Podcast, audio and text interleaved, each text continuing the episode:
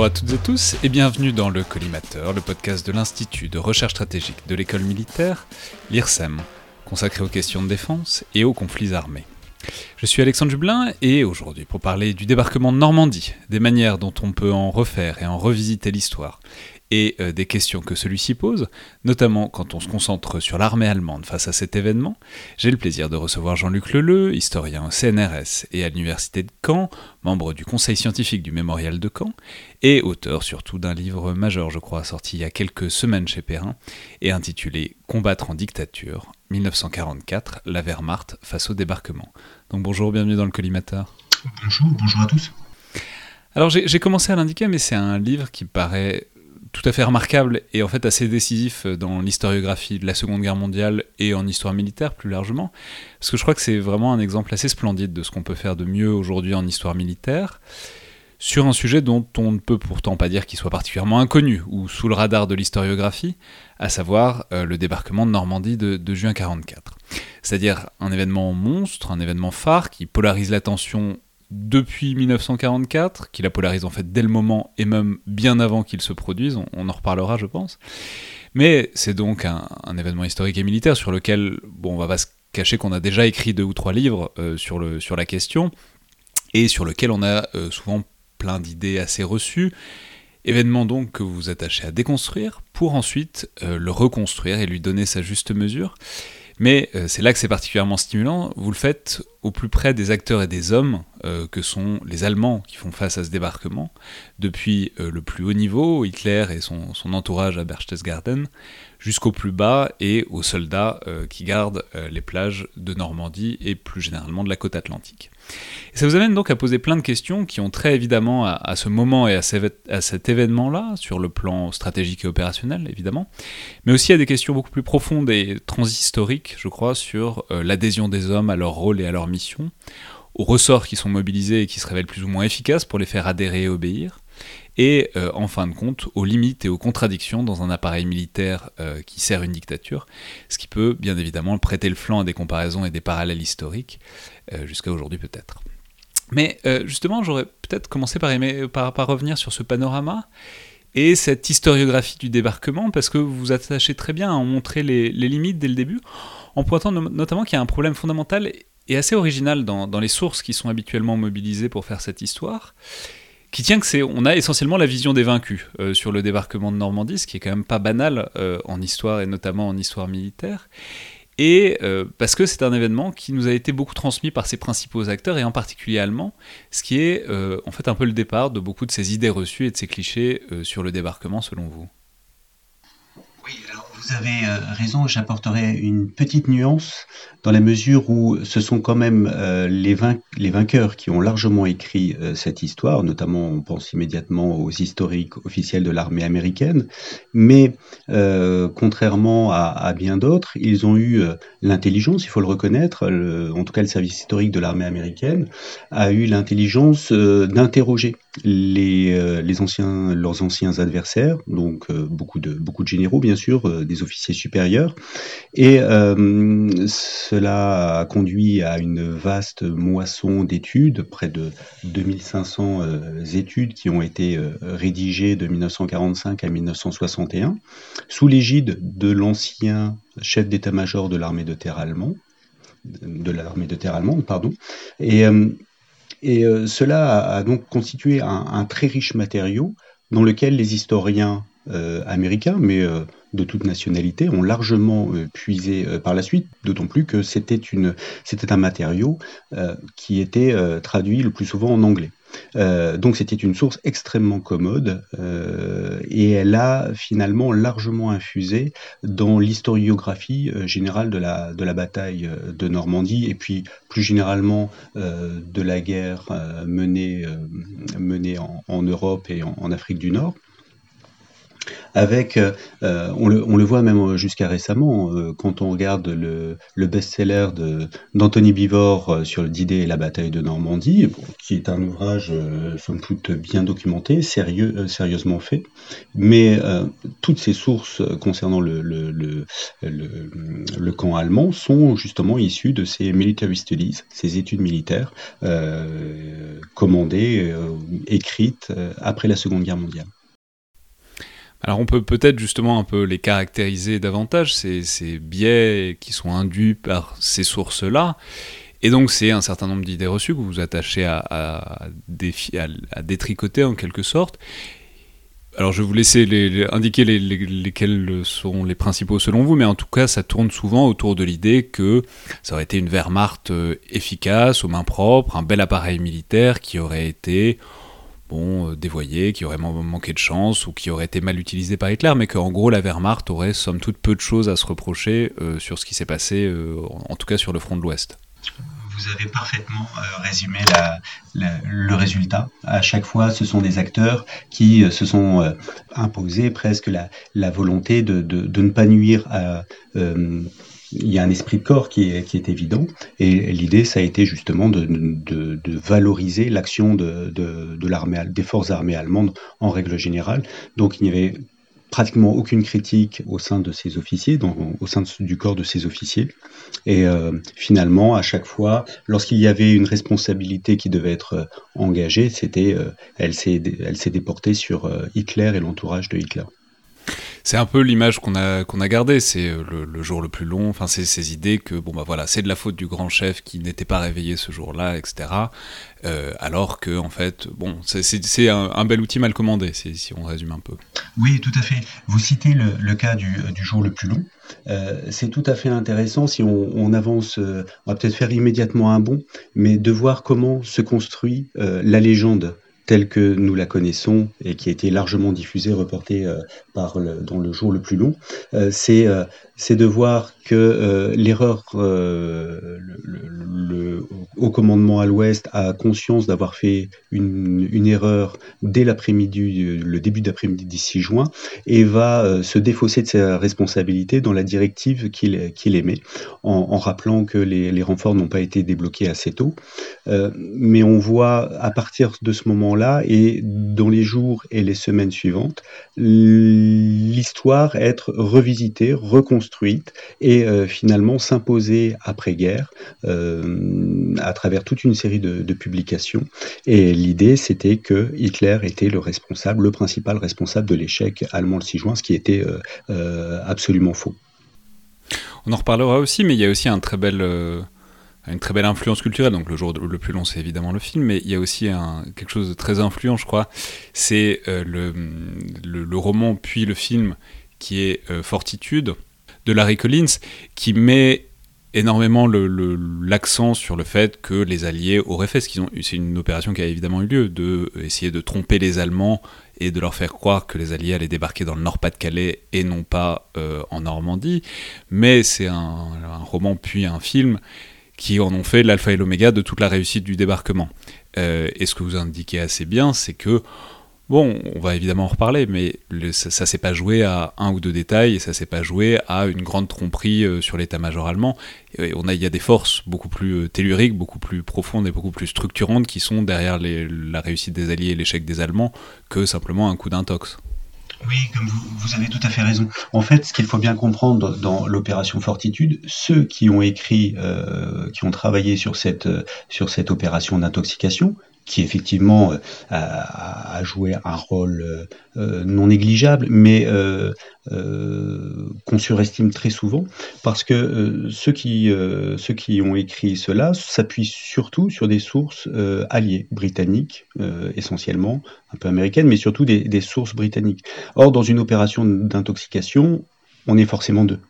Il y a celui qui mène l'opération de bluff, pour le, pour le dire simplement, et puis celui qui théoriquement doit en être victime. Euh, et ce que l'on oublie euh, très souvent, ce que les historiens ont trop souvent oublié,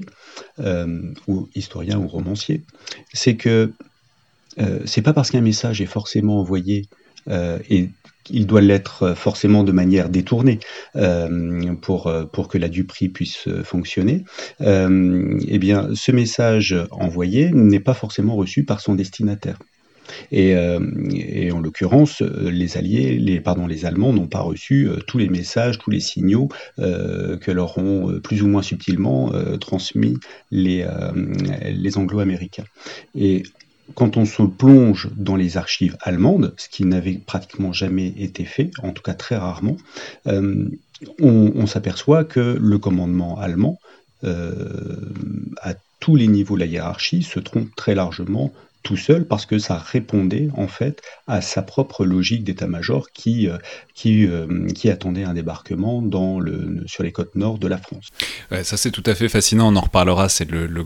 la dimension que les Allemands sont incapables d'anticiper autre chose qui ne soit pas, qui répondent pas à leur manière de réfléchir. Et euh, je, bon, je pense que c'est un travers tout à fait intéressant et qui n'est pas, pas unique dans l'histoire. Mais justement, si on on pourrait peut-être euh, commencer par dézoomer un peu, et puisqu'on a parlé de l'événement, de la construction de l'événement et de son importance historique, ça c'est quelque chose que vous faites très bien au début du livre, c'est euh, vous replacer en fait le débarquement de Normandie dans son importance euh, réelle à l'échelle de la guerre,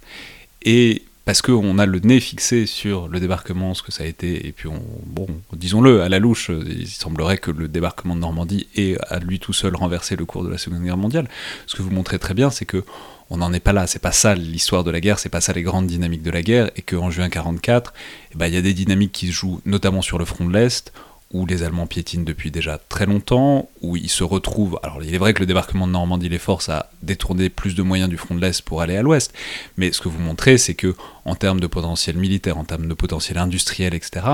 les courbes s'étaient croisées depuis déjà assez longtemps et que, bon, c'est pas le, c'est pas le débarquement qui a changé les choses, c'est les Allemands étaient déjà dans la nasse euh, d'une manière très large et euh, c'est un peu le dernier clou dans le cercueil plus que l'événement déclencheur. Tout à fait. Euh, si on peut reprendre une image un peu de, chasse à course, c'est la Lali euh, euh, qui, est menée avec le débarquement. Encore une fois, il faut poser la question sous l'angle vraiment stratégique, c'est-à-dire en, intégrant tous les aspects euh, diplomatiques, économiques, euh, qui se superposent au, simple rapport des forces, quand on, analyse justement les, capacités industrielles et de production industrielle de chacun de ces, euh, de chacun des belligérants, on se rend compte à quel point l'Allemagne, qui était une puissance industrielle moyenne, a euh, commis l'erreur, et là pour le coup c'est euh, Hitler hein, qui a euh, coup sur coup tenté d'abattre l'URSS en 1941, puis ensuite, alors que l'opération avait échoué, déclare ensuite la guerre aux États-Unis à la suite de l'attaque de Pearl Harbor. Bref, une puissance industrielle moyenne euh, déclenche la guerre contre les deux principales euh, puissances industrielles au monde à l'époque. Donc fatalement, si elle ne parvenait pas à, remporter euh, très rapidement le, succès sur au moins l'un d'eux, elle se condamnait presque, l'Allemagne se condamnait à, connaître l'échec à plus ou moins, à, plus ou moins long terme. Un chiffre sur à la veille du débarquement de, de Normandie, 81% des, deux, des quelques 2 300 000 soldats allemands tués euh, depuis le début du conflit sont morts sur le front de l'Est. Cela, euh, qu'est-ce que cela signifie? Eh bien, déjà, quand on, compare avec les pertes allemandes de la Première Guerre mondiale, qui sont de 2 millions de tués, on s'aperçoit déjà que l'Allemagne a connu un, euh, une véritable hécatombe, donc déjà supérieure à la Première Guerre mondiale, ce qui est tout à fait intéressant, c'est de voir que euh, le rapport des forces euh, sera toujours sensiblement le même, c'est-à-dire il y aura toujours davantage de soldats allemands tués sur le front de l'Est, même après les débarquements euh, en Normandie et en Provence. Puis surtout aussi, et ça, ça sera l'une des, c'est l'une des questions aussi abordées, des problématiques posées dans cet ouvrage, c'est que malgré cela, en dépit de cela, l'Allemagne connaît euh, des pertes encore largement supérieures qui vont aller croissant euh, dans la dernière année du conflit. En fait, plus de la moitié des soldats allemands tués lors du conflit l'ont été dans les 11 derniers mois de la guerre. Donc c'est cette spirale de perte, de violence que, l'ouvrage aussi interroge et puis euh, s'interroge pour savoir comment les soldats allemands ont tenu et pourquoi ils ont suivi. Euh, euh, quand je dis soldats, c'est aussi bien les soldats du rang que le, corps des officiers. Oui, mais alors c'est tout à fait fascinant parce que vous indiquez bien, ça va avec ce que j'indiquais un, peu en introduction, c'est-à-dire la surconstruction de cet événement historique qu'est les débarquements. Et ce que vous montrez magnifiquement, c'est le fait que c'est une surconstruction qui existe déjà sur le moment et même bien avant, c'est-à-dire qu'il y a une anticipation et même une nervosité qui est absolument omniprésente dans l'état-major allemand, enfin en tout cas dans le haut commandement allemand, et notamment vous citez des passages où Goebbels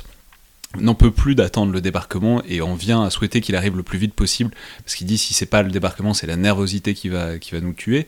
Euh, et tout ça en fait on comprend bien que c'est un, jeu à deux fronts que c'est en fait les, les, offensives sur le front de l'Est s'épuisent notamment vous montrez vous citez l'offensive de Kursk qui est la première offensive donc en 43 qui est très bien préparée et qui échoue complètement et ça c'est une vraie inquiétude pour les Allemands. Et donc ils sentent qu'ils s'enlisent à l'Est ils sentent que ça arrive à l'Ouest et du coup il y a une sorte de tension vraiment nerveuse, et c'est une des dimensions psychologiques de votre ouvrage. Votre ouvrage parle très très bien de ce que c'est, euh, notamment dans un haut commandement, d'attendre cet événement, d'essayer de l'anticiper et de ne pas y arriver. Mais on voit que bah, c'est grand, la grande chose, le débarquement allié euh, sur la façade atlantique, dont tout le monde sait qu'il va avoir lieu. Personne ne sait vraiment où, personne ne sait vraiment quand, et euh, c'est aussi ça qui a contribué à lui donner une si grande postérité, c'est qu'il était déjà médiatisé avant même de se produire. Oui, euh, euh, c'est tout à fait fascinant cet aspect de, la question, euh, parce qu'en en tout cas, je n'ai pas trouvé, je ne trouve pas d'équivalent dans les annales de, l'histoire militaire contemporaine, de la période contemporaine, d'une bataille qui soit annoncée près de trois années à l'avance. Je parle bien d'une bataille, pas d'une guerre. et on n'a pas d'autre exemple. Enfin, en tout cas, je n'en ai pas trouvé. Euh, et donc, il y a une mise en tension de l'événement bien avant qu'il se produise. En fait, à chaque euh, printemps, chaque arrivée de la, belle saison propice à un débarquement euh, amphibie, eh bien, on voit la, la montée de la tension, de l'attente côté allemand. Alors, c'est vrai en 1942, un peu, surtout après les premières raids de commando. C'est c'est vrai en 1943 et en 1944, il y a véritablement une, attente considérable de la part de tous les belligérants, euh, parce que euh, euh, encore une fois, il y a cette propagande qui va des deux côtés. On a parlé de fortitude tout à l'heure. On ne se rend pas compte à quel point les, les Allemands aussi ont réussi leur bluff, parce que ce fameux mur de l'Atlantique, tant vanté par la propagande, a parfaitement fonctionné euh, et a fait croire euh, aux, Alliés que l'opération amphibie, d'un assaut amphibie, serait extrêmement euh, coûteux, meurtrier pour eux. Alors, les Allemands avaient pour eux le, fait qu'effectivement, par le passé, les, opérations amphibies euh, étaient toujours très compliquées. Euh, on pense immédiatement à Gallipoli euh, lors de la Première Guerre mondiale. Et donc, il y avait un, risque évident, mais en tout état de cause, la, tension était présente dans les deux camps. Et pour du côté allemand, comme vous l'évoquiez, c'est à c'est vraiment le, euh, la société allemande et le commandement allemand savent que la guerre est très mal engagée et qu'ils espèrent une issue, en tout cas ils espèrent une issue favorable à travers l'échec d'un débarquement allié, en espérant pouvoir reprendre, euh, avoir un petit peu d'air d'abord, et puis reprendre éventuellement la possibilité de, négocier ou en tout cas d'obtenir une, paix de compromis. Ouais, et ça c'est très intéressant parce que vous montrez très bien le décalage effectivement entre l'investissement rhétorique et même d'ailleurs euh, déclarer en fait les intentions. C'est euh, la, la, directive 51 d'Hitler, donc qui dès la fin 43 dit bah voilà maintenant il faut basculer des forces depuis l'est vers l'ouest parce que ça arrive euh, et il faut vraiment s'y mettre cet investissement euh, en termes de communication, même, c'est de la propagande. Le mur de l'Atlantique, euh, impénétrable, l'image d'un mur euh, fait sourire parce que c'est Il y a évidemment l'image aussi de la ligne Maginot de, de, l'autre côté. Enfin, il y a cette idée de la ligne infranchissable. Et en fait, ce que vous montrez, c'est que c'est pas un mur, mais parce que ça n'est pas possible de faire un mur. C'est une, c'est, enfin, je veux dire, c'est une ligne qui a plein de, de passages et c'est une raquette qui est trouée dans tous les sens. Il y a que en espérant anticiper un peu les choses, ce dont on va voir qu'ils sont pas capables de le faire, qu'on peut espérer euh, repousser des choses, mais avoir tout un littoral de plusieurs milliers de kilomètres globalement des Pays-Bas jusqu'à, jusqu'au sud de l'Espagne, voire plus encore en Méditerranée à défendre, c'est une tâche complètement euh, démesurée par rapport aux potentialités réelles de l'armée allemande. Oui, tout à fait. C'est, euh, toujours le, principe. Hein, une défense à la force de son point le plus faible. Euh, donc euh, l'erreur du, enfin l'erreur, l'insuffisance euh, la plus marquante des défenses allemandes, ce sont les batteries d'artillerie côtière puisque euh, il n'y a pas forcément d'utilité d'avoir un mur euh, intégral euh, continu. Par contre, le, principe des défenses allemandes, c'est une série de points d'appui susceptibles de croiser leur, leur tir. Hein. C'est tactique défensive assez, assez classique. Mais ça, c'est pour la défense rapprochée. L'enjeu majeur, dans une opération amphibie, c'est euh, la capacité à tenir à distance des côtes la flotte euh, de débarquement, notamment les grosses unités euh, navales. Et donc là, les batteries d'artillerie côtière capables d'engager des cibles en mer, ce sont elles qui jouent finalement le, rôle le plus important, puisque sans le couvert des unités, des grosses unités navales, l'assaut, le débarquement des troupes ne peut pas s'opérer. Et là, en fait, il y a une question de calibre. Enfin, c'est fascinant, mais vous montrez très bien. On va en reparler quand, parce que ça se joue euh, en, vrai le, 6 juin 44. Mais c'est voilà, c'est simple. L'artillerie navale euh, alliée a beaucoup plus, a des calibres beaucoup plus lourds que les batteries côtières euh, allemandes. Et du coup, bah, les, les, navires alliés ne sont pas du tout repoussés et au contraire réussissent à relativement nettoyer euh, les, plages euh, du débarquement, relativement évidemment. Mais alors justement, euh, on peut continuer en préparant, en, passant en revue ces, défenses allemandes, en disant qu'il y a autre chose, au-delà même du matériel, qu'il y a des problèmes de commandement qui sont très réels et qui sont très marquants. Alors c'est pas totalement inédit, on le sait, il y a déjà eu des études sur l'organisation de l'armée allemande, mais c'est des choses qui sont, qui sont à peine croyables, quoi. C'est-à-dire on voit que, par exemple, il n'y a, pas d'état-major interarmé. À aucun moment, la Luftwaffe, la Kriegsmarine et l'armée de terre, donc euh, les trois branches, sont réunies dans un état-major euh, de, coordination. En fait, c'est enfin centralisé mais à l'échelle d'Hitler. Et du coup ça c'est pas très centralisé c'est pas très fonctionnel disons-le comme ça. Oui c'est ça qui est euh, vraiment euh, comment dire, euh, remarquable. Euh, ce qu'on peut souligner, c'est qu'on, et c'est presque contre-intuitif, on a toujours l'impression que dans les dictatures, c'est mieux parce qu'il y a une verticalité du pouvoir. Or, l'exemple de l'Allemagne nazie nous montre que ce n'est pas forcément le cas. Au contraire, pour que le dictateur puisse euh, tenir, euh, se maintenir au pouvoir, euh, généralement, il se méfie de, tout, de tout débordement et il a tendance, au contraire, à, à diviser, diviser pour mieux régner, et donc à éviter une trop grande concentration de, de force dans les mains d'un seul individu. Et donc, on le voit aussi avec une Luftwaffe, et puis il y a des, dimensions politiques à ne pas négliger. Euh, Göring, qui est le dauphin, qui est longtemps considéré comme le dauphin de, Hitler, euh, et chef de la Luftwaffe, donc il n'est pas question de le subordonner euh, à un état-major euh, interarmé. Euh, l'armée de terre, au départ, c'est elle qui, en 1938, avait récusé l'idée d'un trop grand partage de, pouvoir parce qu'elle considérait qu'il y avait une tradition en fait d'armée continentale. Et puis la, la Kriegsmarine, elle, est laissée un petit peu en autonomie parce que elle est considérée comme fiable par, euh, par, Hitler, qui se méfie surtout des généraux de l'armée de terre, qui, euh, qui l'estiment ne pas adhérer suffisamment à l'idéologie nationale-socialiste. Ça, c'était une vue de, l'esprit de, Hitler. Et quand on compare ça c'est pour la dictature nazie. Quand on compare finalement ce qui se fait chez les Alliés, chez les Anglo-Américains notamment, on s'aperçoit qu'il y a une coopération à la fois interarmée et interalliée qui est bien, bien plus aboutie. Alors bien évidemment, et c'est ça aussi tout le paradoxe, c'est que depuis, euh, depuis la, fin de la Seconde Guerre mondiale, la publication de, des mémoires des différents généraux alliés, on a tendance à évoquer plus volontiers les divisions, les, euh, les, tensions, les rivalités, les querelles d'ego entre ces, ces généraux euh, ou maréchaux. Or, euh,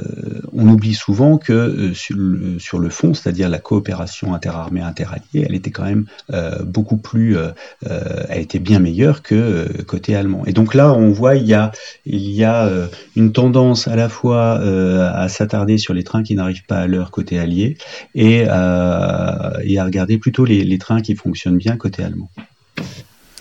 Et c'est amusant parce que donc ça c'est l'échelle disons centrale, à l'échelle des armées allemandes, mais en plus sur le cas du débarquement de Normandie, enfin le cas de la Normandie et en tout cas du front de l'Ouest,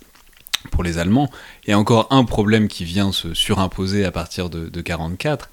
c'est Rommel que, que, Hitler lâche euh, sur les préparations face au débarquement, littéralement comme un chien dans un jeu de quilles, et vous montrer, c'est des pages qui sont vraiment très amusantes, quoi, parce que c'est Rommel tel que Rommel, quoi, très euh, médiatique, persuadé de son génie, euh, persuadé aussi, il a une ligne directe avec Goebbels et donc Hitler, donc persuadé de son importance, persuadé qu'il va réussir à, tout refonctionner. On voit en même temps, il essaye de changer les choses, il essaye vraiment de préparer le débarquement, mais on voit que en fait, il sert pas, enfin fonctionnellement, son action est au moins discutable parce qu'il y a une sorte de, culte, de mythe de celui qui va réussir à tout remettre en place, et qu'en vérité, il sert essentiellement à compliquer les choses et euh, les préparations euh, allemandes face au débarquement. Oui, alors il y a euh, effectivement euh, l'arrivée de Rommel euh, est, assez bizarre parce qu'au départ il arrive pas avec un commandement opérationnel mais en tant qu'inspecteur des défenses. Et puis finalement il est tellement remuant que et cela perturbe la, discipline naturelle dans, toute armée puisque l'intrus est finalement réintégré dans la hiérarchie sur la suggestion du, commandant de la 15e armée von Salmuth et propose à, von Rundstedt d'intégrer justement euh, Rommel comme un, échelon intermédiaire. Et finalement, tout le monde y trouve son compte parce que ça ressemble à un compromis. Euh, Hitler et euh, l'OKW ont un chef euh, comment dire, tel qu'il le souhaite, c'est-à-dire très énergique euh, pour préparer et contrer euh, une attaque alliée. Et hum, von Rundstedt et son état-major gardent leur autorité de facto, et puis Rommel, lui, bah, il retrouve un commandement opérationnel puisqu'il a été entre guillemets débarqué de son commandement dans le nord de l'Italie à l'automne 1943.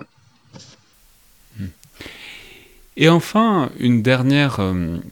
un dernier élément qu'il faut mentionner, mais que vous pointez comme quelque chose de central, c'est euh, l'immense faiblesse du renseignement allemand euh, face aux Alliés. Alors ça m'a un peu surpris, enfin, ça, me paraît un peu étrange, je ne sais pas d'où venait cette image du renseignement allemand, peut-être du film euh, Opération Cicéron, enfin de l'idée que les Allemands étaient quand même assez bons en espionnage et, en renseignement, mais vous indiquez qu'en fait c'est une très grande faiblesse de l'armée allemande, et pas que de l'armée allemande, de, de, de l'État nazi en fait, pour des raisons culturelles, mais aussi des raisons institutionnelles.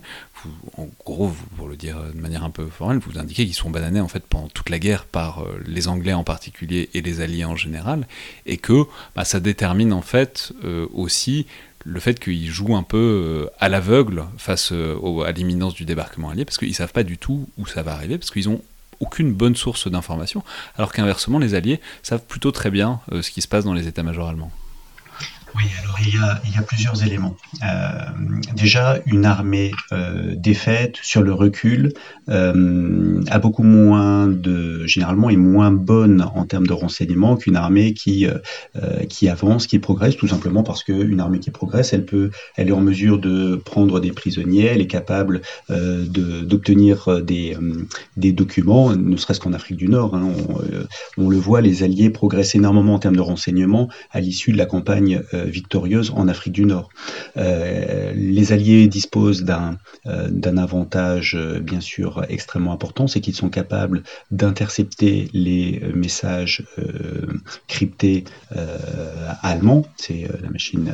Enigma et puis le décodeur Ultra, et ils sont capables au moins d'en décoder justement une partie avec, ce, système de calcul. Donc effectivement, c'est euh, extrêmement euh, avantageux. Il dispose à partir de 1943 d'une véritable euh, supériorité aérienne qui permet des reconnaissances, de, nombreuses, de nombreux vols de, de reconnaissance. Et puis, c'est extrêmement les, les, Alliés euh, jouent sur la résistance euh, en Europe occupée, euh, bénéficient de, la collecte d'informations, justement de, résistants sur place, des réseaux du, SOI, du, de l'OSS aussi pour partie, le BCRA d'Alger qui fournit, ou de Londres, hein, les, deux branches, qui fournissent aussi quantité de, renseignements, ce qui fait que mi, bout, à bout, on a, il dispose d'une d'une somme d'informations considérable, dont sont privés le plus souvent euh, les, euh, les Allemands. À cela s'ajoute une véritable culture du renseignement côté, euh, surtout côté britannique, mais les Britanniques ont ensuite essaimé dans toutes leurs sphères où ils rayonnaient. et il y a cette culture du renseignement où la moindre information est collectée, classée, triée, recoupée, elle est euh, bien archivée et donc ça permet de, ressortir les dossiers les uns avec les autres et donc on a une très belle exploitation euh, de, ce renseignement euh, côté, côté britannique qui lise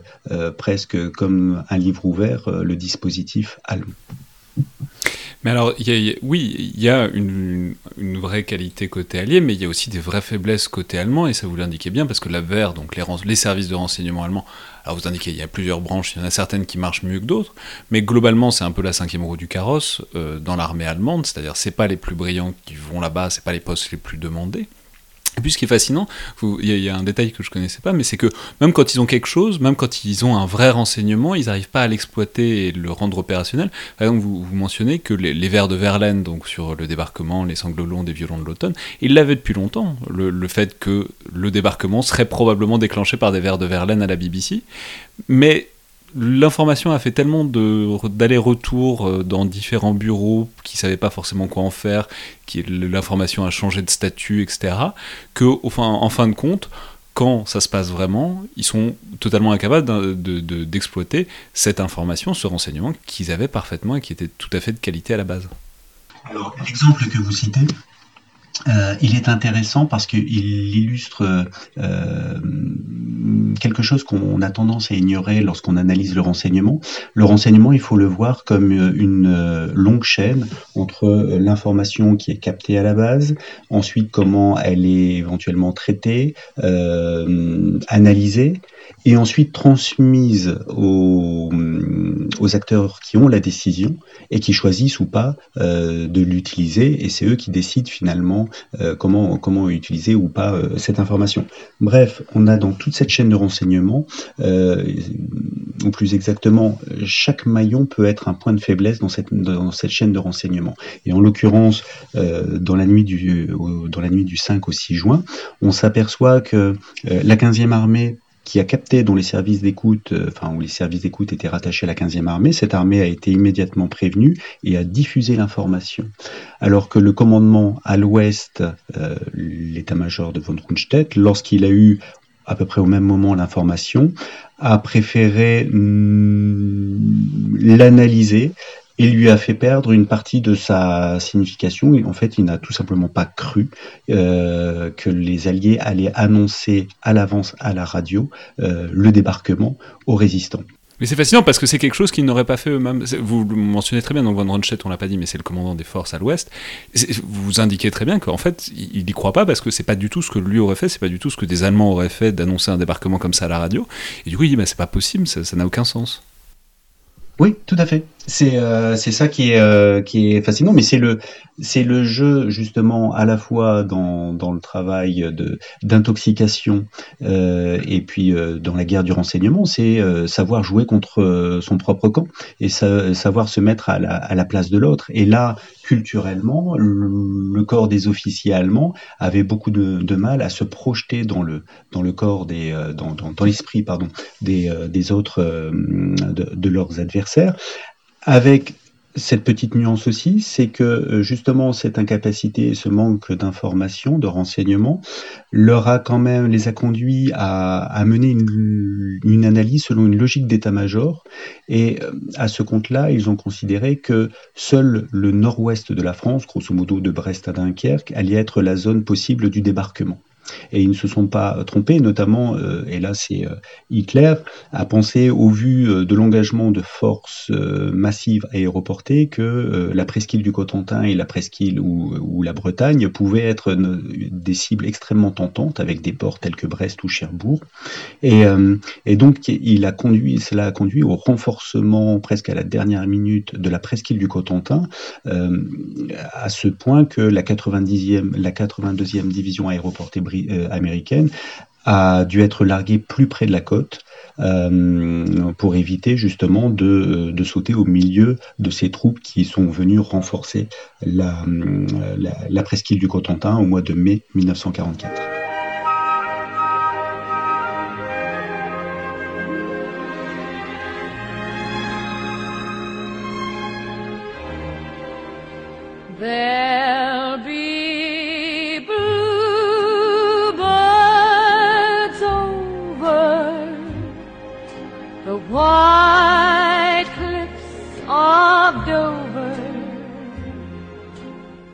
tomorrow.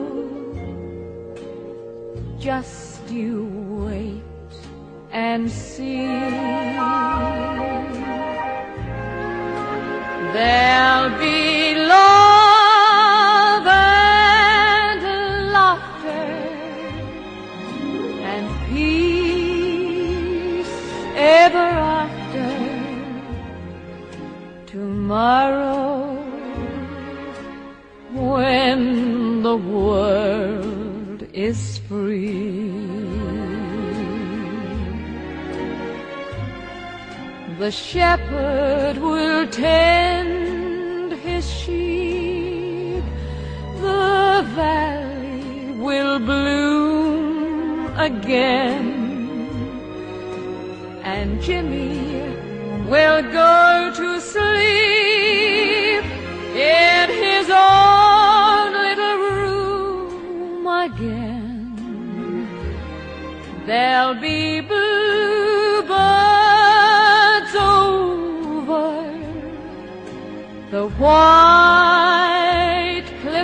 of Dover.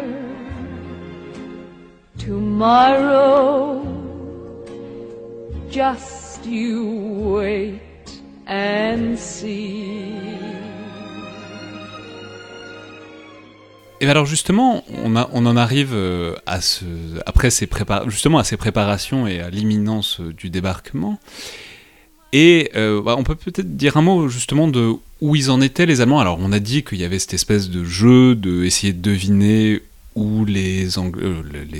alliés, disons, allaient débarquer, qui était très affaibli par le fait que vous l'avez un peu indiqué, mais en fait ils étaient aveugles parce que euh, la, la, Kriegsmarine n'avait plus à sortir et la Luftwaffe avait aussi beaucoup de mal à aller jusqu'en Angleterre pour prendre des photos. Donc le renseignement militaire avait du mal à fournir les informations de base.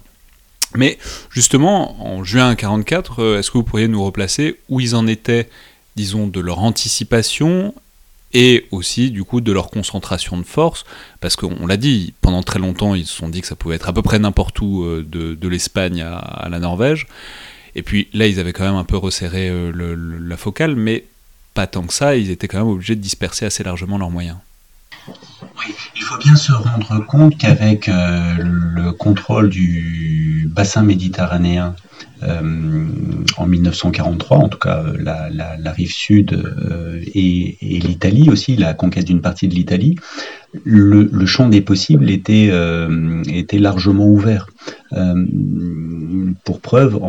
au début de 1944, le général Jodl, le, chef de l'état-major de commandement de la Wehrmacht, a même songé très sérieusement à un instant que l'attaque alliée pouvait se déclencher dans les Balkans. Donc le, voilà, du Cap Nord jusqu'au Balkan, tout était en théorie euh, possible. Néanmoins, dans une logique d'état-major et au vu du renforcement considérable euh, des forces euh, anglo-américaines sur les îles britanniques, ils ont assez rapidement détecté que le, secteur probable de l'offensive alliée allait s'étendre de, de, Brest à Dunkerque. Et donc, euh, ça peut paraître extrêmement euh, large, mais euh, encore une fois, lorsqu'on connaît la fin de l'histoire, c'est toujours beaucoup plus simple. auparavant, tout était possible. Il faut s'imaginer, c'est la grande force d'une attaque par mer, c'est-à-dire que vous partez de Douvres, vous arrivez à Cherbourg ou au Havre, ça ne vous fait pas une distance plus importante, à peu de choses près. Par contre, pour le défenseur, eh bien, il y aura un fleuve à franchir, la Seine, et il y aura 100 euh, ou 150 km euh, à, parcourir. Donc, vous voyez, on est sur, euh, c'est l'avantage justement de, de, l'attaque par mer, puisque vous pouvez, vous pouvez, vous pouvez mener l'assaut ou sur le lieu que vous souhaitez. Néanmoins, quand on regarde bien, la concentration des, forces allemandes euh, sur le littoral respectait relativement bien justement euh, les, risques. Euh, la basse Normandie a été assez considérablement renforcée au cours, de, au cours du printemps 1944 et euh, on peut toujours dire que l'Allemagne, la, Wehrmacht n'était pas suffisamment forte à tel ou tel endroit, mais quand on regarde aussi euh, la dispersion des forces sur le front de l'Est, front actif, on s'aperçoit que certaines euh, parties du littoral français étaient bien mieux gardées que plus densément occupées que certains secteurs du front de l'Est. Mais alors justement, donc on en est à, cette épreuve de vérité, donc du débarquement du 6 juin 44. Et là se pose en fait, c'est intéressant, ça se pose vraiment la question de savoir comment on veut raconter cette histoire. C'est-à-dire on aime bien souvent la tourner par l'événement, par les personnes, par le détail, par le point de bascule. C'est-à-dire si c'était passé ça ou ça, ça aurait peut-être pu tourner différemment. Mais vous indiquez que quand même, alors on l'a dit à une échelle de la guerre, mais aussi plus généralement à l'échelle simplement du front ouest et du débarquement, il y a quand même un rapport de force, il y a une sorte de rouleau compresseur allié euh, en termes, voilà, simplement euh, d'avions, de gens qui, vont débarquer, qui vont prendre les côtes de Normandie, qu'il aurait été difficile de contrer. Donc voilà, on transite par là. Est-ce que est-ce qu'il y a eu des ratés? Est-ce qu'il y a eu des occasions manquées de la part de la Wehrmacht qui auraient pu changer la situation Ou est-ce que, bon, quand on regarde un peu froidement quand vous le faites, comme vous le faites, euh, les chiffres, les rapports de force et les équilibres, il y aurait pu avoir des têtes de pont qui tiennent plus ou moins bien, mais euh, globalement, euh, le, rapport de force pouvait difficilement donner autre chose que ce qu'il a donné. En fait, quand on analyse votre question, on peut y répondre de deux manières. D'un point de vue on va dire, tactique, euh, en termes de rapport de force, et en termes de comportement humain, c'est-à-dire réaction euh, en situation de, crise euh, de la part d'un commandement. Et ce sont deux choses distinctes. Alors le, rapport des forces, vous l'avez dit, euh, il y a une disproportion énorme puisque c'est l'avantage de l'assaillant qui peut concentrer euh, toute sa puissance de feu sur le point d'attaque, alors que le, défenseur euh, est obligé bien sûr de diluer, de disperser ses, forces.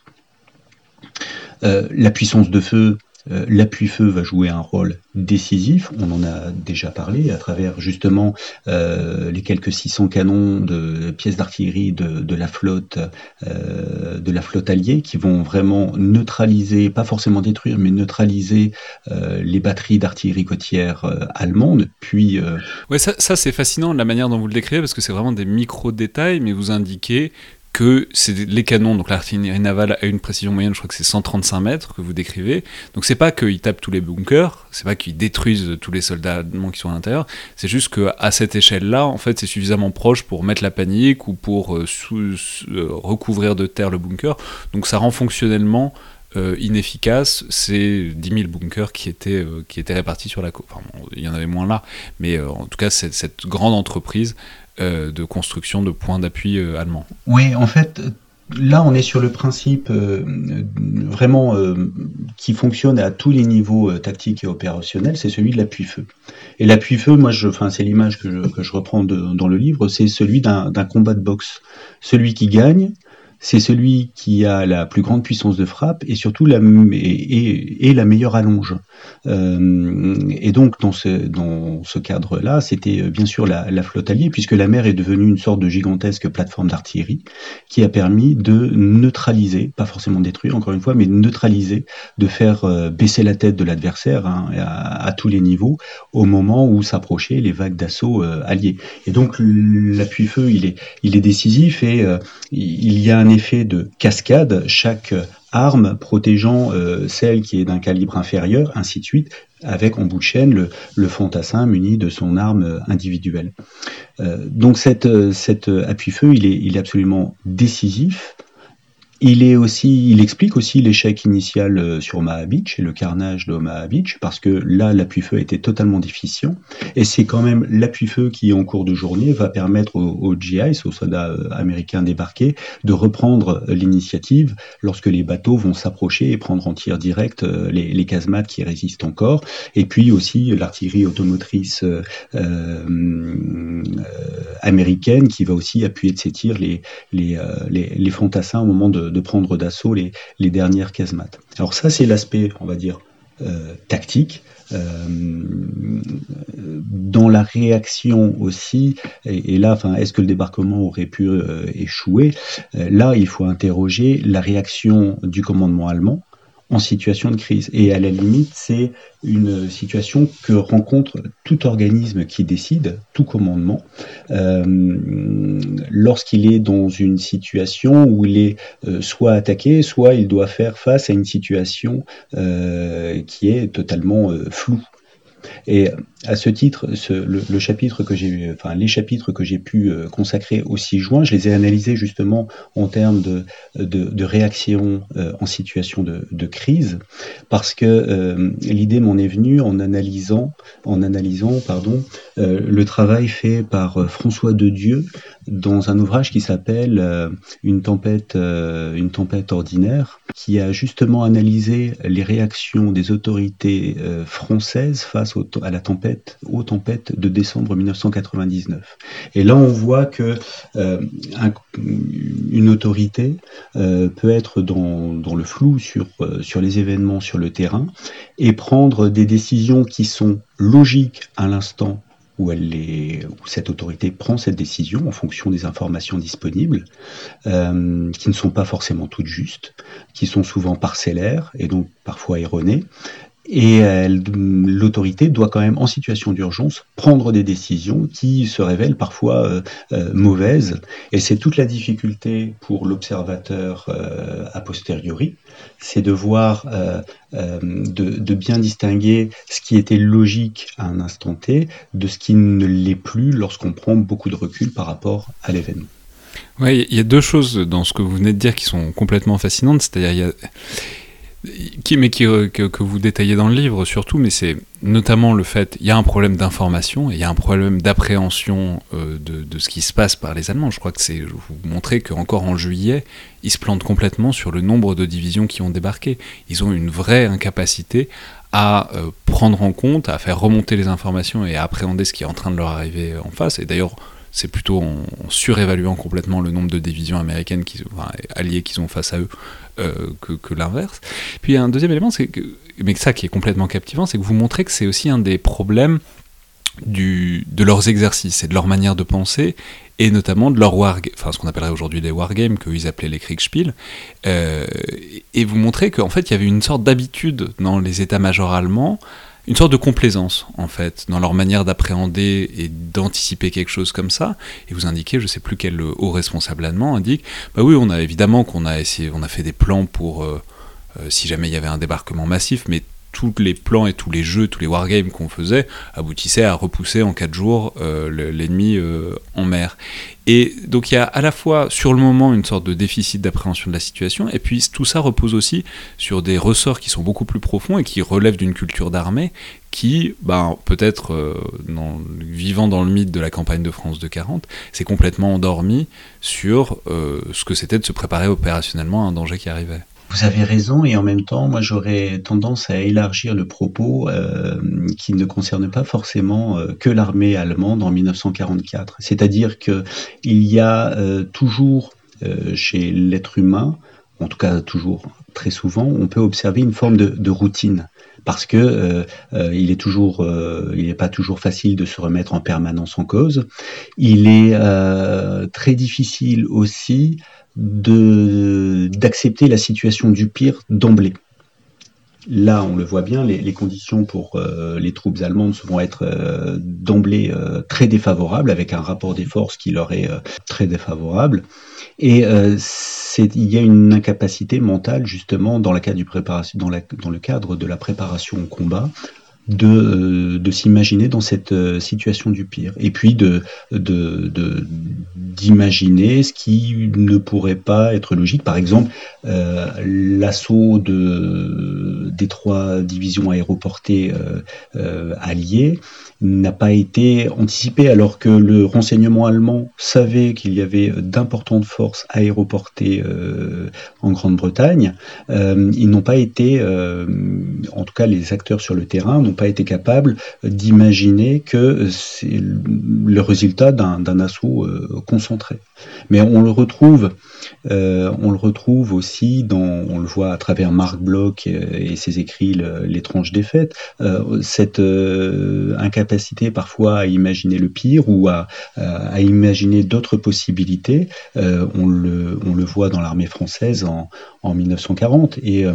et euh, encore une fois, ce n'est pas, ce n'est pas simple. Il suffit aussi de voir, euh, euh, de, de, nous observer actuellement face aux défis climatiques qui nous attendent et la difficulté que nous avons nous-mêmes à, à, intégrer la, la, révolution culturelle qui, je pense, nous attend pour, pour nous adapter au monde de demain. Ouais, euh, alors là on en reste à l'échelon, à l'étage presque de l'état-major et, des grands décideurs, mais ce qu'il y a de vraiment remarquable, je trouve, dans cet ouvrage, c'est que vous plongez au plus proche euh, des soldats et des hommes et vous identifiez notamment, je vais le dire, c'est un détail euh, pour les gens qui ne sont pas historiens, mais c'est vous, reprenez en fait beaucoup des travaux euh, qui ont été faits, qui ont beaucoup des avancées dans l'historiographie de la Première Guerre mondiale et vous les appliquez à la Seconde Guerre mondiale, notamment sur les questions de cohésion, sur les questions de consentement, vraiment, et ça c'est tout à fait remarquable. Mais justement, c'est l'occasion de dire que donc ce livre s'attache beaucoup à ce que ça a fait aux hommes et aux soldats, pas que aux grands chefs, aussi aux soldats qui, eux, tenaient euh, les plages et puis ne les ont plus tenues. Et justement, de ce point de vue-là, vous identifiez qu'il y a une sorte d'immense variété euh, dans euh, l'esprit combatif. Euh, et on peut peut-être commencer par un, par un état général, mais en gros, l'armée allemande que vous décrivez, qui doit faire face au débarquement, c'est une armée qui, à bien des égards, a énormément changé par rapport au début de la guerre, à 39-40, qui a vécu notamment le front de l'Est, qui a durci les relations entre tout le monde, et qu'en fait, c'est une armée qui fonctionne beaucoup moins bien, avec des soldats beaucoup moins bien intégrés, de moins bonne qualité. C'est une armée qui s'est énormément dégradée, en fait, fonctionnellement et humainement, par rapport à ses grands succès des débuts de la guerre. Elle s'est dégradée et en même temps elle s'est euh, améliorée par euh, certains aspects. Elle s'est dégradée dans la mesure où on a affaire à, il s'est produit une mobilisation extensive très large de, de, la société allemande et donc on est avec une armée qui est passée à 10 millions d'hommes au début de 1944, mais bien sûr avec la mobilisation des franges extrêmes des classes mobilisables, on a des, des, adolescents de, de, 17 ans, 16 ans parfois, qui côtoient des individus quadragénaires, quinquagénaires, voire sexagénaires, et avec de, véritables problèmes en termes, de, santé, parce que les, organismes ne sont pas aussi résistants pour, ces classes d'âge, très jeunes ou très âgées. On est sur, euh, sur un recrutement euh, aussi physiologiquement, les, critères de, sélection euh, se sont largement assouplis. Oui, vous décrivez, il y a des gens qui sont malades, et puis notamment, alors ça, il y a souvent le filtre un peu des, alliés, mais qui décrivent des gens semi-débiles que, dans les prisonniers qui font. évidemment, on, imagine bien qu'il y a une sorte de mépris de classe, voilà, de, ceux des, des, des geôliers par rapport aux captifs. Mais en tout cas, il semble qu'il y ait des gens que normalement on n'aurait pas dû envoyer au front et qu'on n'enverrait pas au front si, si ça se passait bien. quoi. Oui, tout à fait, euh, y compris, alors bien sûr, il y a, les, il y a un problème d'éducation, mais il y a un problème aussi euh, tout simplement parce que ce sont, pour partie, ce sont des, des gens qui ont été déjà blessés aussi, euh, avec, qui souffrent d'invalidité, qui sont malgré tout renvoyés au front, avec des, des, des blessures mal guéries. On retrouve dans, pendant la bataille de Normandie un soldat qui, qui, qui, on retrouve au fond des ambulances un soldat qui doit changer un œil de verre parce qu'il a perdu le sien. Enfin bref, on est sur des sur une armée euh, globalement euh, diminuée. En même temps, euh, c'est une armée qui est très aguerrie, notamment l'encadrement les cadres de contact, sous-officiers et surtout officiers subalternes, sont très aguerris, bien formés. Et finalement, ce sont souvent eux qui vont entraîner leurs hommes et montrer, faire montre de beaucoup de pugnacité et de, sens tactique euh, du combat. Et ça va se, répercuter euh, justement dans les combats défensifs, euh, dans le bocage ou en pleine de camp, c'est-à-dire souvent lorsque les Alliés parviennent à conquérir les positions allemandes à l'occasion d'une offensive, eh bien on a des, chefs de, de, groupements tactiques qui, sont, qui réagissent immédiatement, brutalement, en, contre-attaquant de manière violente et sans attendre. Et ils arrivent souvent ainsi à, rétablir la, situation et à maintenir la, ligne de front. Ouais, mais vous indiquez que c'est aussi une épreuve et des alors les, sous-officiers, mais aussi beaucoup les officiers. Alors les officiers, il y a eu une grande saignée que vous indiquez. Donc il y a des problématiques pour réussir à les remplacer, mais en fait, ce sont aussi des gens qui ont connu les fronts de l'Est et la dureté et les boucheries euh, de, des batailles à l'Est, et que du coup ça leur donne une sorte de relation aux pertes, à leurs hommes, etc., qui est peut-être un peu différente de ce qu'on peut attendre par ailleurs, et que voilà, il y a une sorte de, dur... enfin, parce que ça fait partie, disons, de la grande équation du consentement et de comment les, les gens consentent ou pas à aller se battre pour, pour, pour, des, pour des chefs. Mais que, bon, il s'est passé quelque chose à l'Est qui se traduit aussi un peu à l'Ouest. Oui, rappelons d'abord euh, une vérité qui a souvent été oubliée. Il n'y a pas une armée euh, qui combat, une armée allemande qui combat à l'est et une armée euh, allemande qui combattrait à l'ouest. Ce sont, c'est la même armée. Il y a un transfert permanent d'unités, de divisions, de personnel à titre individuel et de cadres. Et souvent, on, cite, on a en, en, tête Rommel qui n'a combattu que contre les Anglo-américains, mais en fait, la plupart des cadres qui combattent en Normandie, des généraux notamment, euh, ont combattu très longuement sur le, front de, l'Est. Alors ce front de l'Est, il y a eu euh, trois étapes vraiment importantes pour bien mesurer justement tout le poids euh, dans la culture de guerre allemande. Et euh, c'est euh, d'abord euh, la, directive au printemps 1941 bah, de ne faire aucun cas des civils, des, populations ciblées, qu'elles soient juives ou, des commissaires, des commissaires politiques de, l'armée rouge. Donc il y a une brutalité très forte vis-à-vis -vis de, ces populations. on a l'épreuve qu'on a peut-être un peu sous-estimé euh, l'impact de la guerre, de l'échec de l'offensive Barbarossa et donc de la crise littéralement euh, du, sur le front de l'Est à l'hiver 1941-1942 Et là, l'ordre de tenir a conduit à limoger en fait tous les cadres, tous les divisionnaires et euh, chefs de corps qui n'étaient pas capables, qui ne se montraient pas suffisamment durs vis-à-vis de leurs propres troupes. Hein. S'ils n'étaient pas prêts à sacrifier leurs troupes à la mission,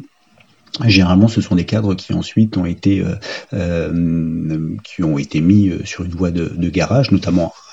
à, l'ouest. Et donc, de ce tamis du front de l'est, ne sont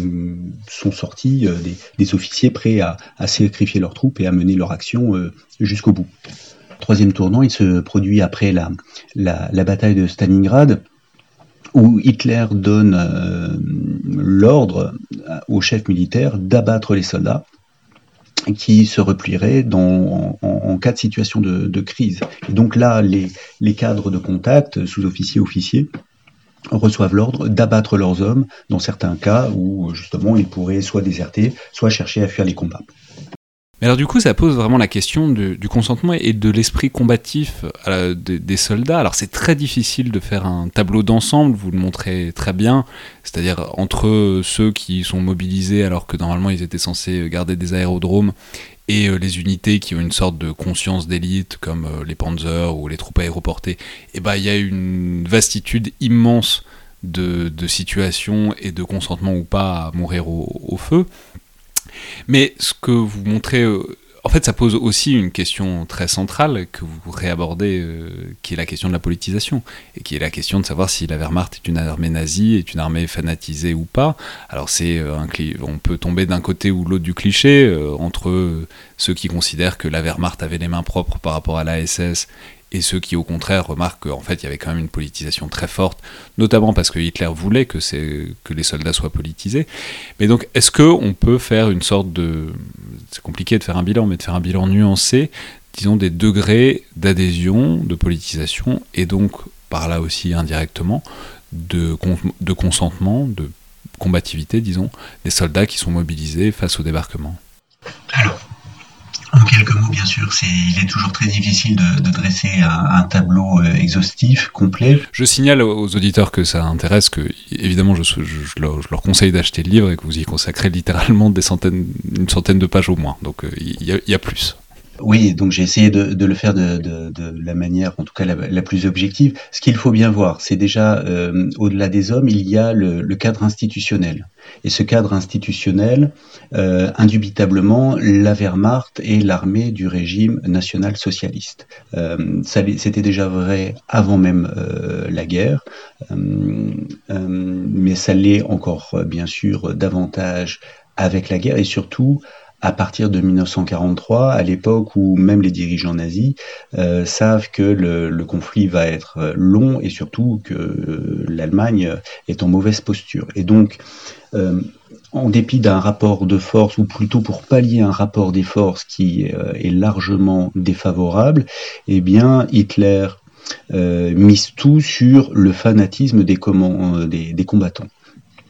Euh, pensant que finalement la volonté serait plus forte que euh, la réalité matérielle euh, des armes sur le champ de bataille. et à partir de là, on a justement toute une politique de sélection des cadres en fonction justement de, de critères d'adhésion au régime. Parce qu'on peut dire que c'est la, la, différence, notamment avec l'armée rouge, c'est que dans l'armée rouge, il y a les commissaires politiques qui sont chargés de faire en sorte que les soldats soient des bons communistes et les officiers. Dans, chez les nazis, au contraire, la volonté, c'est que ce soit les mêmes personnes et que les officiers soient donc des nazis convaincus. Exactement, c'est tout le sens de la réforme qui est introduite au cours de l'hiver 1943-1944. En fait, euh, la Wehrmacht singe littéralement euh, l'armée rouge, euh, à cette différence près, comme vous l'avez signalé, que euh, il n'y a pas de, commissaire politique à proprement parler. L'officier doit être celui qui transmet la foi idéologique à ses soldats. Alors après toute la question, est-ce que les, euh, les soldats euh, reçoivent euh, de manière uniforme et de manière très perméable cette idéologie? Ben, En fait, la réponse, bien sûr, elle va être, elle va être nuancée, puisque comme toute armée, en fait, c'est l'armée allemande et l'image de la société allemande dont elle est issue. Et euh, on a de toute façon une société qui est euh, qui subit la propagande du régime. Euh, pour les classes les plus jeunes, notamment les les, les jeunes nés en 1926, 1925, qui sont nombreux dans les rangs de l'armée allemande, puisque c'est les dernières classes de conscrits qui ont été appelées sous les drapeaux et sont, ce sont encore des classes largement intactes. Ce sont des, individus qui n'ont connu finalement depuis l'âge de raison que Hitler à la tête de l'État et ils le considèrent comme le, chef militaire. Donc il y a une, adhésion évidente euh, à Hitler, pas forcément au régime, mais à Hitler, oui. Et ça, toutes les enquêtes euh, menées par euh, les services de renseignement alliés euh, à ce sujet sont, très clairs. De 1943 jusqu'à une date relativement tardive, qui se situe environ vers euh, février-mars 1945, euh, on trouve toujours à peu près deux tiers de soldats allemands 60 à 65 euh, qui euh, qui considèrent que euh, Hitler est qui respectent Hitler et qui pensent que Hitler, en tout cas, même s'il ne leur apporte pas la, la victoire, en tout cas leur épargnera la, la défaite. Ouais, et, tout ça, ça se, ce qui est intéressant, c'est que ça se voit aussi dans les opérations, notamment le degré de, disons, d'acculturation, ou de, par exemple des officiers, vous montrez très bien, c'est un très beau chapitre que vous consacrez, vous appelez ça les hochets, euh, sur les, en fait, les, leviers qui sont utilisés par Hitler et puis plus généralement l'état-major pour euh, motiver, disons, euh, les, les, notamment les officiers et puis les troupes par-delà, qui sont notamment les décorations, voilà. Euh, et vous montrez très bien que ça, les rend complètement fous, certains officiers qui sont prêts à faire tout et n'importe quoi pour euh, accrocher la croix de fer. Euh, notamment, je crois que c'est les nageurs de combat qui, sont, qui essayent de, prendre les ponts de l'Orne. Il y, a tout un groupe de nageurs de combat allemands qui les prend alors que c'est complètement délirant, mais parce qu'ils sont persuadés que ça leur amènera, je sais plus si la croix de chevalerie ou une décoration particulière. Et, donc, c'est tout à fait fascinant parce qu'on n'a pas l'impression. C'est aussi une sorte de c'est quelque chose de très traditionnel en histoire militaire, ça existe depuis très longtemps, mais en même temps là, on a l'impression que ça va avec une sorte de, fanatisme nazi et que l'un plus l'autre, ça a fini par faire prendre des décisions totalement irrationnelles à un certain nombre d'officiers, précisément parce qu'ils vivent dans cette espèce de mythe auto-entretenu euh, des soldats, des, armées nazies et de leurs valeurs. Oui, en fait, on a euh, dans le système de, motivation euh, de l'armée allemande, euh, on a une, on trouve une, politique exacerbée à la fois de motivation sous forme de bâton et de carotte. C'est-à-dire que le régime nazi va beaucoup récompenser, euh, et il va aussi beaucoup sanctionner, il va se montrer euh, brutal dans, dans, dans, ses sanctions. Alors, dans, parmi les récompenses, ben, en fait, on trouve la gamme presque habituelle euh, des, des, récompenses qu'on peut rencontrer dans toute armée euh, euh, institutionnelle, mais elles sont systématiquement, ces récompenses sont systématiquement dévoyées. C'est-à-dire que on va trouver, on, ça va jusqu'à la corruption des élites militaires avec des, des euh, des, des, des, des, sommes euh, astronomiques versées euh, notamment aux maréchaux à l'occasion de leur anniversaire. On a des, des, sortes de primes pour qui doublent littéralement leur, leur, leur solde. Et puis, même au niveau des soldats du rang, eh bien, on voit des promotions justement au, rang de caporal-chef, ce qui permet à l'individu qui a atteint ce grade de, de, de, pouvoir prétendre à, à, une solde de guerre, une rémunération de, de, guerre qui, euh, qui est extrêmement avantageuse pour lui et sa famille. Donc on a cette, ce volet financier, le volet des, des décorations, qui sont euh, même attribuées au terme de quantification à la participation au combat. Enfin bref, on a un conditionnement des, des foules par les récompenses. Non, mais et justement, ça, en fait, tout ça pose aussi un cadre plus général qui est ce que vous appelez un esprit sacrificiel, qui est tout à fait intéressant. Vous montrez très bien que, en fait, c'est même plus large ce que vous montrez, mais qu'il y a notamment une sorte de hantise du passif de 1918, et c'est rien de le dire, mais qui est très explicité tout le temps euh, des plus bas jusqu'au plus haut niveau, et euh, notamment un désir, enfin une idée que en fait cette fois cette fois on ne reculera pas, cette fois on ne rendra pas les armes. Euh, c'est, et c'est notamment ce que vous indiquez que ça explique dans une certaine mesure les formes de la guerre euh, notamment dès le front de l'Est, en fait, dès assez tôt, euh, Goebbels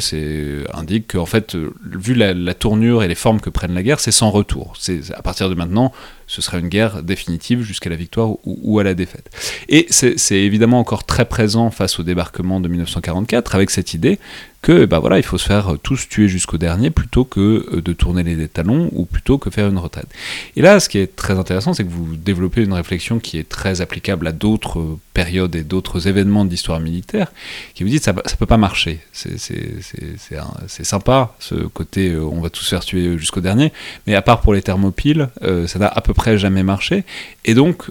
évidemment, dans la, les Allemands ne sont pas ontologiquement différents des, autres êtres et des autres soldats d'autres périodes, mais du coup, il y a forcément des stratégies de contournement qui se mettent à apparaître dans tous les sens pour, disons, rester en cohérence avec cette propagande, cette idéologie sacrificielle qui en fait est omniprésente dans les discours de et autour de l'armée allemande. Oui, à la guerre, il y a une question euh, toute simple qui, euh, euh, qui transcende l'idéologie et les grandes idées, c'est le principe de réalité. Sur le terrain, la guerre, c'est aussi et c'est avant tout un rapport des forces. Lorsque euh, on le voit bien à travers l'analyse des pertes, l'analyse quantitative des pertes, c'est-à-dire que face à une bataille qui est présentée comme décisive euh, par, euh, par Hitler au début de l'année, les, les, troupes vont vraiment s'engager, les troupes allemandes vont vraiment s'engager à fond euh, lors des premières opérations défensives avec des pertes extrêmement lourdes. Hein. Le, le, 6 juin 1944, c'est le, le, jour de la bataille de Normandie qui est là, là où parmi les, les, les plus meurtrières de, de la bataille. Et hum, donc il y, a, il y a un consentement au sacrifice. Sauf que au fil des semaines, lorsque il apparaît que ce sacrifice ne sert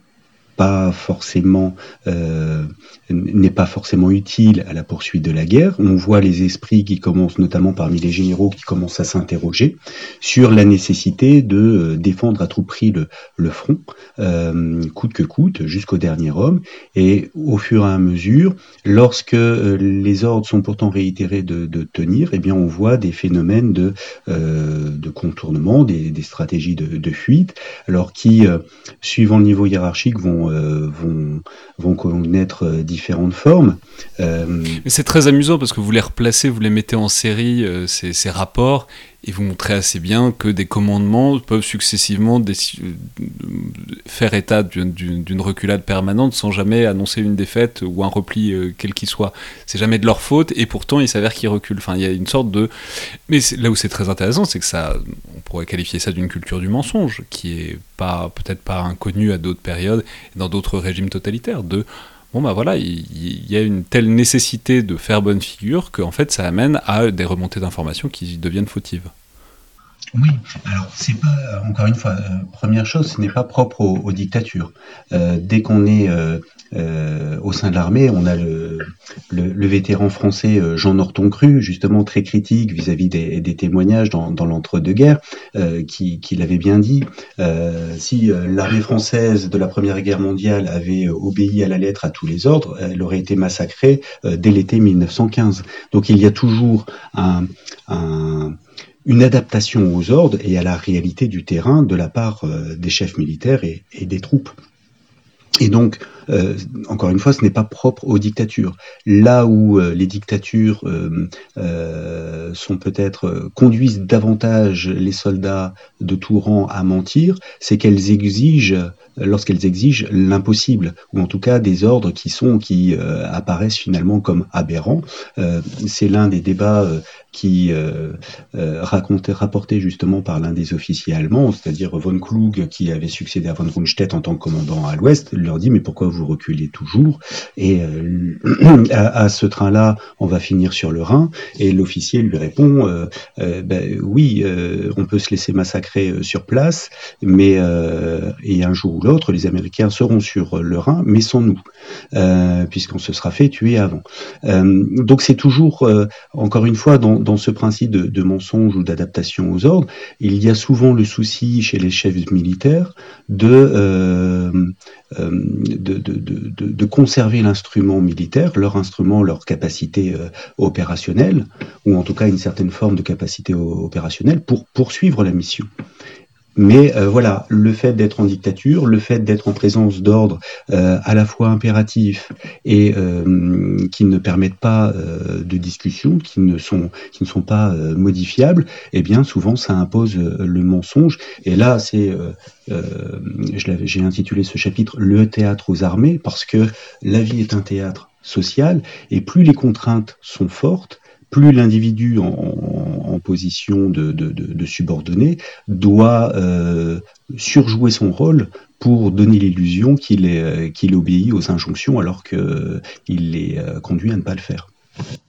Oui, et notamment une théâtralisation des redditions et de la défaite. Enfin, vous montrez qu'il y, a une vraie mise en scène quoi, dans la manière dont ils s'y prennent, parce qu'ils n'ont pas vraiment le choix. C'est-à-dire pour rester en cohérence, eh ben, il faut dans les rapports